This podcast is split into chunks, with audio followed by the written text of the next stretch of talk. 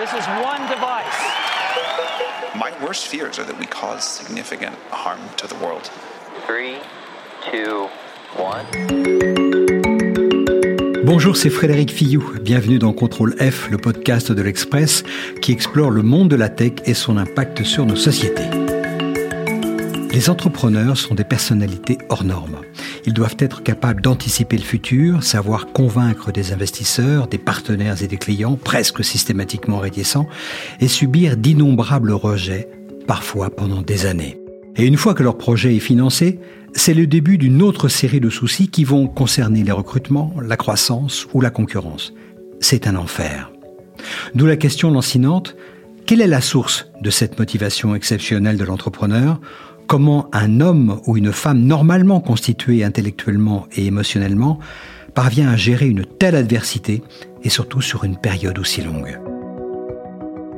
Pour en parler aujourd'hui dans Contrôle F, j'ai invité un observateur sagace, aussi acteur de cet écosystème. Romain Serment est le directeur de BPI France pour l'Amérique du Nord. Il est basé à San Francisco depuis plus de dix ans et passe son temps à rencontrer des gens qui créent des startups et les investisseurs qui les financent. Sa thèse est intéressante. Selon lui, la caractéristique commune de ce qu'il appelle les grands entrepreneurs, celles et ceux qui sont capables de porter une entreprise à hauteur de plusieurs milliards de dollars de valorisation, ces gens-là ont pratiquement tous une faille personnelle et émotionnelle, un traumatisme lié à leur histoire familiale ou à leur début dans la vie. La première fois où Romain m'a parlé de façon précise et documentée de cela, j'ai été sidéré par la fréquence, le systématisme des exemples qu'il m'a cités. C'est ce que j'ai voulu approfondir dans ce nouvel épisode de Contrôle F, où l'on va parler de la motivation intime des grands entrepreneurs. On va puiser dans les observations et l'expérience de Romain Serment, et même prendre des références dans une série télévisée. C'est parti Bonjour Romain. Bonjour Frédéric. Est-ce que tu as vu la série Billions? Je l'ai vue. Euh, je suis un fan de Billions. Dans un des tout premiers épisodes de la série 7, il y a quelque chose qui m'a fait penser à toi, où on a ce jeune type surdoué de 20, 30 ans à peine, euh, qui est co-CEO du, fonds de Mike Prince, qui vient faire la leçon euh, au vieux briscard de l'investissement en lui récitant la biographie des surperformers, comme on dit, c'est-à-dire des, des, jeunes gens qui arrivent à, à avoir des résultats financiers absolument phénoménaux dans le, le, hedge funds, et il lui récite une biographie relativement convenue, et l'autre, le vieux briscard, l'interrompt et lui dit... Tu parles de Wags, là Je parle de Wags, exactement, personnage haut en couleur, et qui lui dit, arrête avec tes bullshit de LinkedIn, voilà la bio des mecs. Et il récite, à propos de chacun des traders principaux de la firme, toute leur biographie sous l'angle de leur faille de leur traumatisme, du fait que l'un était le vilain petit canard de sa famille, que ses frères le prenaient pour un abruti et que ça lui a donné une motivation euh, monstrueuse, que l'autre est fils d'immigrants, est arrivé euh, sans le sou pendant dix ans et il n'a eu de cesse de se refaire et apparemment ça marche très bien pour lui et il récite la biographie des gens sous cet angle. Et en fait j'ai pensé à toi et à la conversation qu'on a eue à plusieurs reprises à San Francisco et ailleurs à propos de, des profils des entrepreneurs. Parce que ça, c'est un facteur que tu regardes et qui t'intéresse. Raconte-nous ça. C'est un sujet majeur, la, la psychologie de, de l'entrepreneur ou de l'entrepreneuse. Au fond, la, la question fondamentale, c'est quoi? C'est que euh, faut, faut, être fou pour entreprendre. Oui. Euh, parce que euh, c'est plus que dur. D'abord, c'est pas un métier. C'est pas un métier d'être oui. entrepreneur. Médecin, c'est oui, un on métier. On a, on a beau faire la, la, la, la business school de, de, Harvard ou de, de Stanford, on n'est pas pour autant formé à ça. Exactement. Et puis c'est, en fait c'est une forme de transition, une transition de carrière, une transition dans ta vie.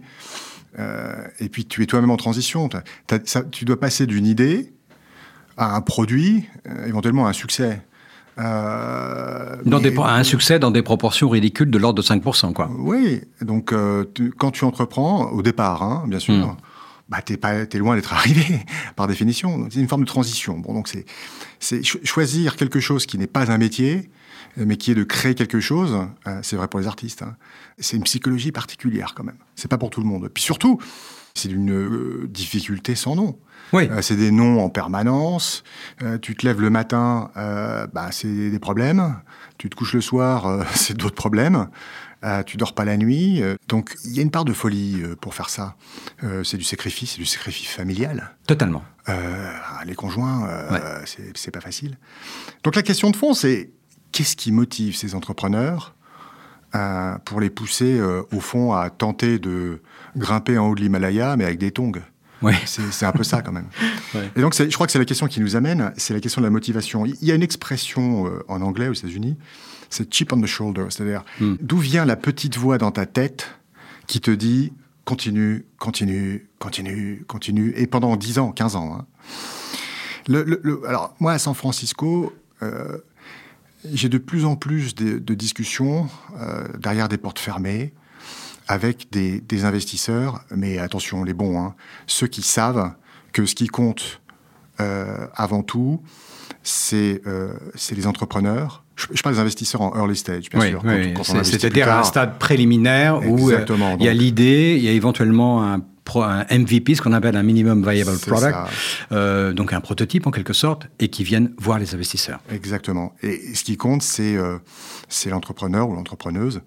Et donc, ce qu'on cherche quand on est investisseur, c'est des gens dont on sait que la motivation est absolument exceptionnelle, au- Oui. au sens propre du terme. Exception, c'est-à-dire un truc qui n'existe en fait en général pas. C'est absolument hors norme. L'exemple le plus classique, euh, vu des États-Unis, hein, mais Oui. c'est absolument la même chose ici, en France. Euh, D'abord, c'est les immigrés. Quand ils migrent, euh, en général, euh, d'abord, euh, c'est pas forcément un, un choix totalement voulu. Oui. Et ensuite, le parcours va être quand même compliqué. Oui. Exemple, je connais un entrepreneur, c'est un Ouïghour. Ah oui Sa famille a fui dans les années 70, Mhm. trois ans de camp de réfugiés en Turquie. À ce moment-là, lui, il a euh, oh, 5 ans, 6 ans. Oui. Trois ans de camp de réfugiés. Ensuite, ils arrivent aux États-Unis. Euh, droit d'asile. Il s'installe, sa famille ne parle pas anglais, Oui, et il s'installe dans la banlieue de Philadelphie. Il faut, faut voir la banlieue de Philadelphie dans les oui, oui, 80. c'est- oui, c'est pas génial. Hein, ça, C'est pas confirme, c'est pas terrible. Mm. Tu parlais de Billions, mais il y a d'autres séries sur le sujet. The Euh, Wire, notamment. C'est ça que tu faisais référence. Ça, ok. C'est Baltimore, Philadelphie. Baltimore, oui, c'est pareil. pareil. Il va à l'école à l'américaine, euh, il fait son bonhomme de chemin, il finit à Wharton. Wharton, c'est une des plus belles business schools aux États-Unis. Absolument. Et après, qu'est-ce qu'il fait?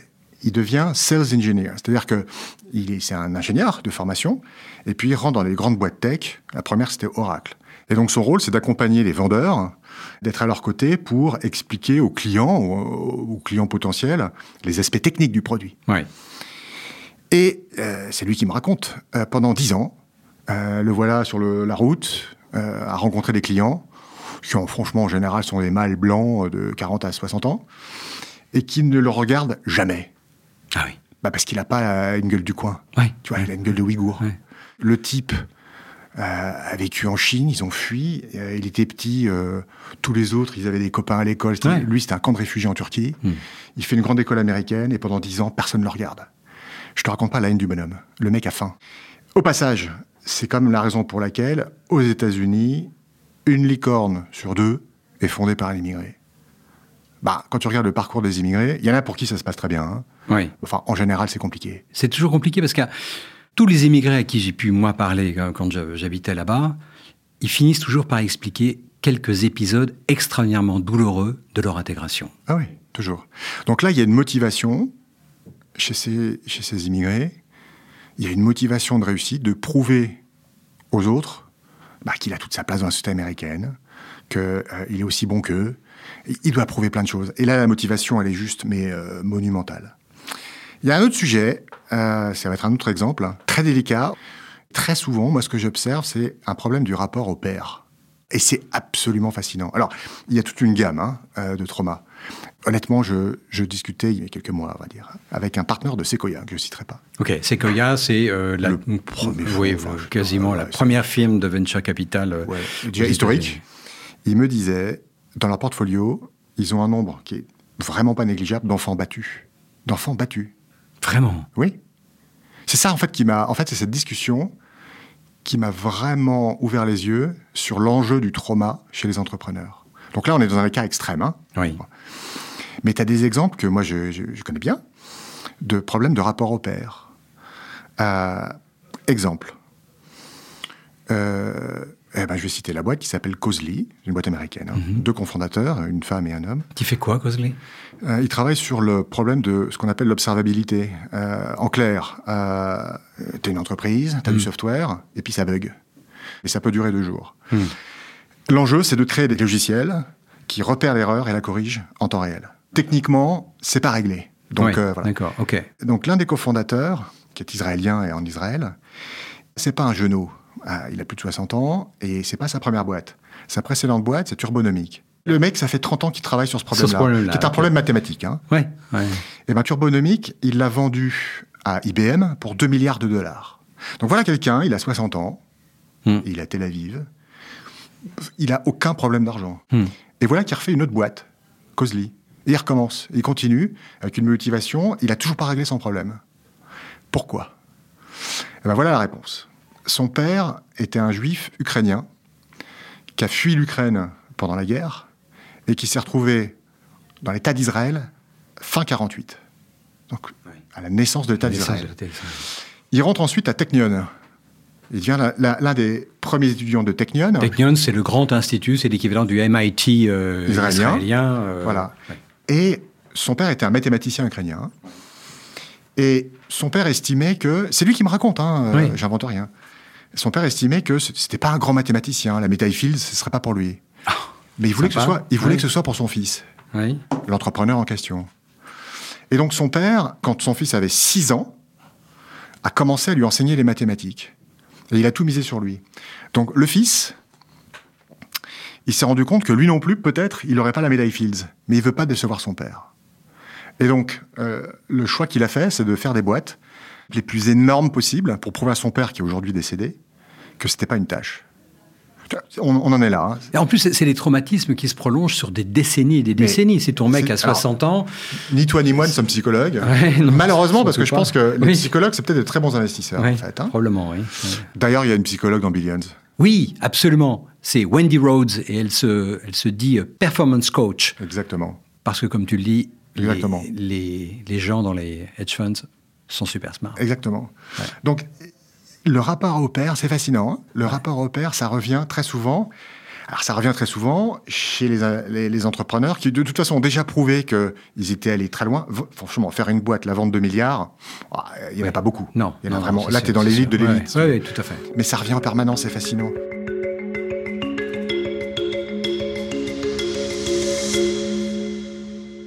Qui m'intéresse dans ce que tu as évoqué sur Sequoia, donc ce fonds géant de capital risque, c'est quand même que les l'investment committee, les partners euh, cherchent ça. Cherchent ça. Ils cherchent ça. ils ont détecté. Allez, regarde, je vais te donner un vrai exemple. Je suis chez Foundation Capital, qui est un fonds de la vallée, euh, Ouais. et je prends un café, euh, en fait une bière, euh, en fin d'après-midi, je précise, euh, hors des heures de bureau, euh, avec un des partenaires du fonds, que je connais bien, c'est un copain. Bon, et on discute de ça. Et littéralement, la discussion, c'est les traumas. Qu'est-ce que tu vois? Et dis-moi moi, moi, ce que je vois. Histoire vraie. Hein et il me dit, ce matin, j'ai j'ai euh, revu un entrepreneur. Je ne sais pas encore si je vais investir, mais on, on- on se balade dans la rue à Palo Alto. Steve Jobs faisait ça très souvent. Oui, il marchait. Donc à Palo, tu vois les Mm. gens qui marchent. Oui, ils marchent. Ils marchent c'est en discutant. En fait, c'est l'investissement. hein. Euh, et il me dit ceci. Eh ben, ce garçon, euh, il a vécu 7 ans dans un trailer. Trailer, c'est un. C'est des caravanes pourries euh, dans, les- caravane, dans c'est les banlieues immondes. camping-car, C'est un Ouais, ouais, avec un père alcoolique. Tiens, voilà. Ouais. Bon. Et alors, il me dit ça, ça m'intéresse beaucoup parce qu'il a peur de rien. Ça veut dire quoi? Le, mec va monter sa boîte. Il, est- il- il commence hein, l'aventure, euh, donc. euh, Il a peur de rien, mais est-ce qu'il n'a pas peur du déclassement non plus? Non, non, non, il a, il a rien à perdre. Il a rien à perdre. Il a rien à perdre. Il va Mm. voir un client, le client lui dit non, je je t'achète pas. Mm. Le mec s'en fout. Par rapport à ce qu'il a vécu, si qu'est-ce qui peut l'arriver de pire que ce qu'il a déjà vécu? Le mec peut pas tomber. Il il vient, il vient du sous-sol. Il ne peut que monter. C'est ça le truc. L'investisseur lui Ouais. dit non, Foundation, le, le mec, il va en voir d'autres.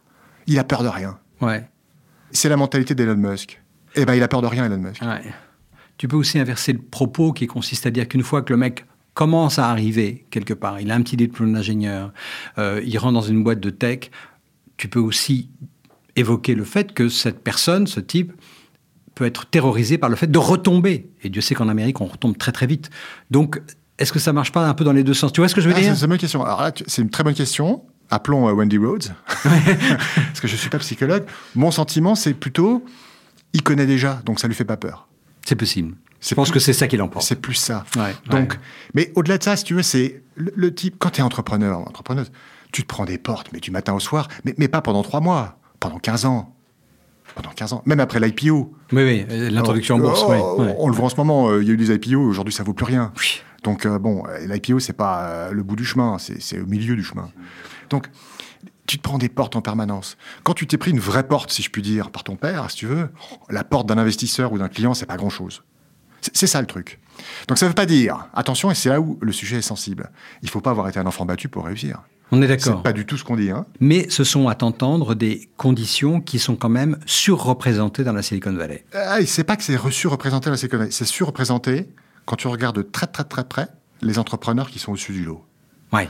L'énorme problème, le vrai problème, que seuls les très grands investisseurs connaissent, c'est que il faut que tu, euh, c'est une ligne de crête. Il y a une fine line entre, et pardon de mon anglicisme, mais un entrepreneur assez fucked up, comme on dit, c'est-à-dire euh, avec des traumas.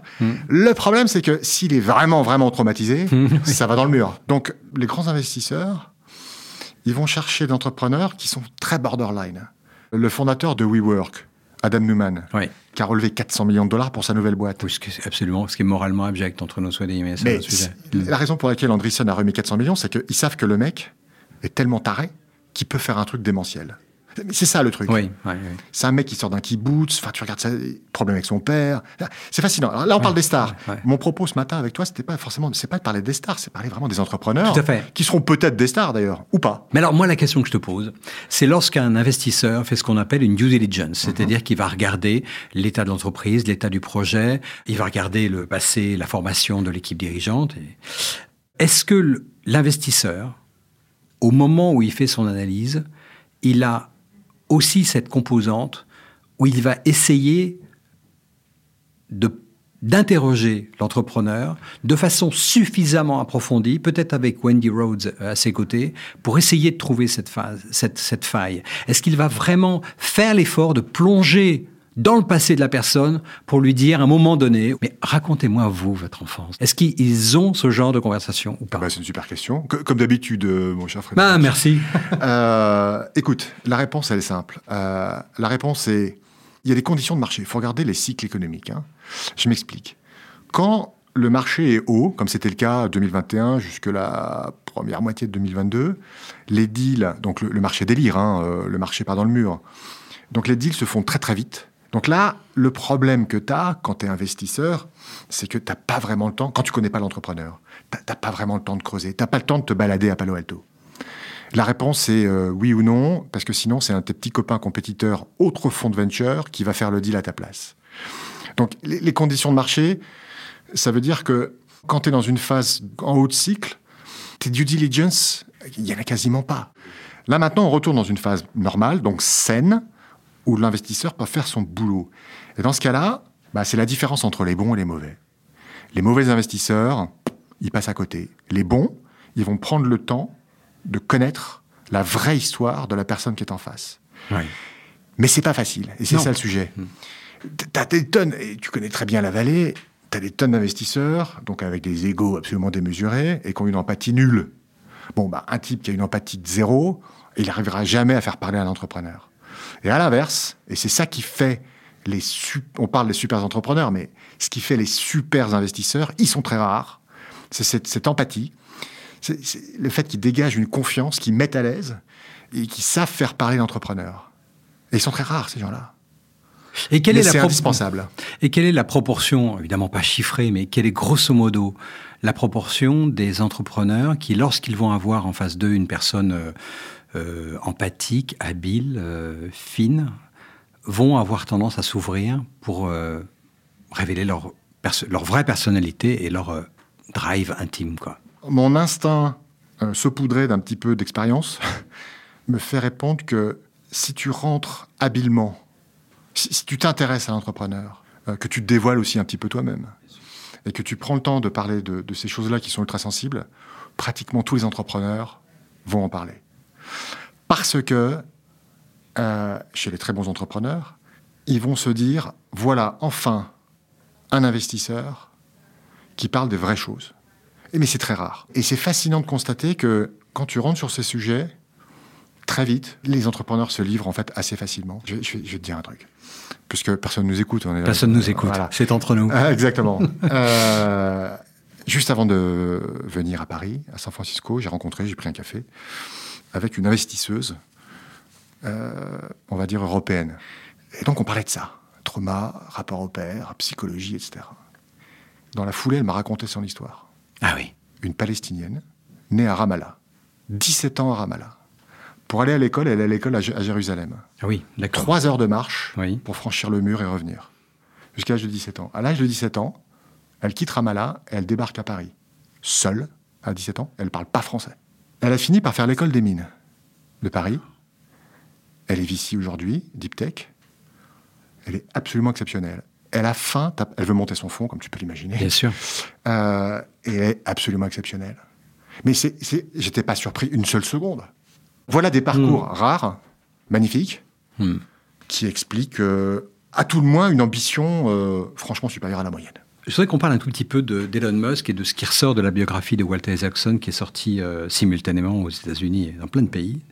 Ce que je retiens, moi, de cette biographie, c'est effectivement cette espèce de traumatisme incroyablement profond qu'il a par rapport à son père. Et voilà. Est-ce que toi, d'un point de vue cette fois totalement investisseur, tu penses que la principale faiblesse, la liability, comme on dit, de Tesla et de SpaceX, c'est la mentalité un peu tarée d'Elon Musk? Alors, si, je me permets de reformuler la question, ta question, c'est, vu d'un investisseur, si Musk refaisait une boîte, est-ce que tu mettrais, euh, est-ce que tu mettrais dans, le, dans la boîte? Fondamentalement, c'est ça ta question. Non, c'est pas celle-là. C'est pas celle-là ma question, parce que la réponse à, ta- à cette question-là, de mon point de vue, c'est oui 100 fois, parce que le mec, il a une vista, et en plus de ça, une capacité de passer du général au particulier qui est extraordinaire.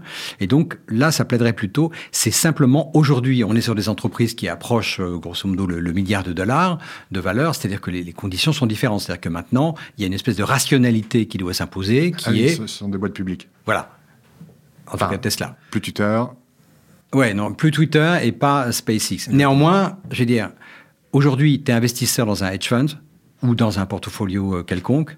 Est-ce que tu recommandes ou pas d'acheter Tesla? Et j'ai pas de pression là, comme tu me poses une question pareille. Non, non, mais moi, je mets toujours un petit peu la pression. euh, je, je parle avec les gestes, en plus, ça ne se voit Alors pas. la euh. séquence Boursorama. non, franchement, j'en sais rien. J'aurais tendance à dire effectivement plutôt non. Ah oui, quand même. Euh, oui, parce que quand la boîte est publique, euh, bon, on peut y avoir, tu peux avoir des événements qui font que voilà. J'ai deux questions pour, pour finir. D'abord, est-ce que les femmes sont différentes?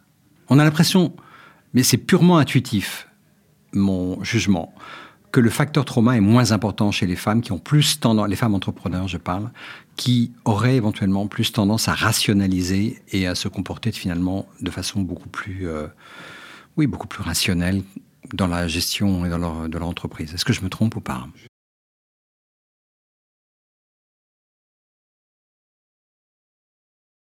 Je sais pas parce que en moyenne, hein, en moyenne, elles ont encore plus de difficultés que les hommes. Je, ne parle pas de leur vie, de leur trauma, hein, Ouais, oui. mais quand tu es entrepreneuse, ce sera encore plus dur. C'est insensé d'ailleurs, ça progresse très peu dans la Silicon Valley. Mais quand tu regardes la data pure, Hmm. quand tu es femme ou d'une minorité, aux États-Unis, tu es black, tu es latino, en moyenne, je, je vais m'arrêter là, mais d'abord, tu connais moins de monde que le mec blanc. euh, et euh, les gens que tu connais sont, euh, par leur fonction, par ce qu'ils font dans la vie, moins à même de t'aider. Et les données montrent que les gens de couleur obtiennent moins de rendez-vous que les blancs. Donc le, voilà, idem pour C'est- les femmes. C'est monstrueux, ça C'est progresse. C'est monstrueux, et- ça, et- ça progresse très peu. C'est ça. c'est le vrai problème de la diversité. Hmm. C'est le vrai problème de fond. Euh, en clair, pour aider les femmes euh, et les minorités, il faut les aider à, à améliorer la qualité et l'étendue de leur réseau. Voilà. Et ça, personne ne- n'en parle, mais c'est la data qui le montre. Maintenant, pour, pour revenir à ta, à ta question, honnêtement, j'en sais rien. Je pense que, alors c'est peut-être une, ba- une banalité, euh, mais les, les femmes ont en moyenne une psychologie plutôt win-win. Oui, c'est possible ça. Euh, surtout chez les entrepreneurs, Oui, où, oui. où ils sont tous très compétitifs. Oui. Euh, les mecs, c'est je gagne, tu perds. Oui. Et il est important que tu perdes. Et il est surtout très important. Enfin, ça me ferait plaisir vraiment que tu te ramasses. Oui, oui, oui.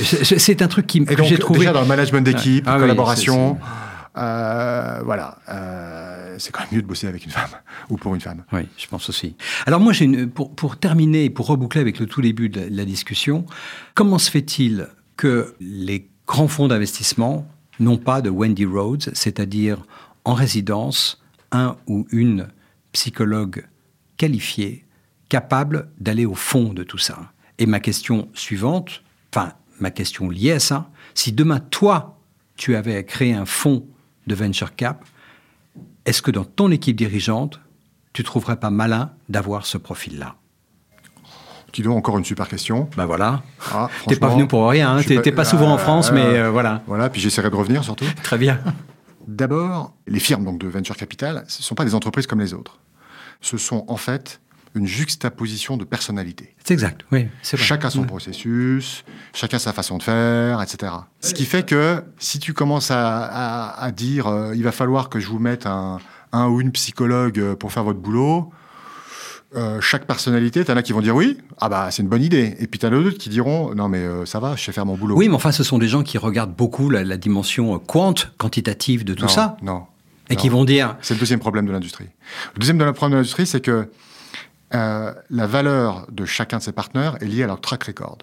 Donc, si tu dis à un partenaire euh, d'un fonds quelconque aux Hum, États-Unis, euh, hum, hum. à leur écoute- performance, é- ouais. écoute mon coco, je pense qu'il faudrait plutôt faire comme ça. La réponse, elle va être immédiate. T'es gentil, Frédéric, mais moi, j'ai trouvé Uber il y a 10 ans. Donc, euh, on va pas changer parce que sinon, je serais pas capable de le refaire. Ah oui. Tu es là au cœur du fonctionnement de, de cette industrie. Et donc forcément, tu es tétanisé parce que tu te dis, bah ouais, il a raison. Hmm. Ouais, sauf que la façon, quand tu regardes vraiment et qu'on est un peu honnête, tu as eu du pot sur Uber. Oui, Euh, c'est la réalité. mais c'est vrai. Euh, parce que euh, les fonds qui sont capables de faire 10 Uber d'affilée, il y en a un, ils sont quatre. Hmm. Mais voilà, donc c'est c'est consubstantiel à la façon dont fonctionne l'industrie, et c'est comme ça, et c'est pas... Plus bien sûr des égaux assez surdimensionnés. Tout à fait. ouais. Donc, imposer une Wendy Woods, je te souhaite un bon courage, même si c'est une idée fantastique. Ah, maintenant, tu poses la question, si moi je devais faire un fonds, ma réponse est oui. Euh, Il faudrait euh, d'abord que je sois formé euh, et coaché par des psychologues. Pourquoi, évidemment, pourquoi pas ne pas avoir une Wendy Rhodes euh, dans le système? Et j'ajouterais, je serais augmenté par une machine, parce que euh, tu parlais de billions, et ce sera peut-être le mot de la fin. Donc, j'aurai une Wendy Rhodes, j'aurai une psychologue fondamentale, mais il y aura aussi une machine. Bon, on se reparle peut-être dans quelques années, si tu as mis en, en évidence tout ça. Et en tout cas, je te remercie infiniment de t'être arrêté dans les studios d'Express. C'est toujours un plaisir de te voir et de te parler. Merci infiniment, Romain. Merci Frédéric. Après cette conversation et celles qui l'ont précédée, j'avoue que mon regard sur celles et ceux qui se lancent dans l'aventure entrepreneuriale a changé. Je comprends mieux leur comportement, parfois tyrannique, leurs excès, voire leur mégalomanie. Merci d'avoir écouté cet épisode de Contrôle F, le podcast de l'Express qui explore le monde de la tech et son impact sur nos sociétés. Retrouvez-nous tous les mercredis sur le site de l'Express et sur toutes les plateformes de podcast, Spotify, Deezer, Apple Podcast et autres. N'hésitez pas à nous donner votre avis avec étoiles et commentaires ou en nous écrivant à l'adresse suivante contrôle F at l'express.fr. Cet épisode a été réalisé par Jules Cro. À bientôt!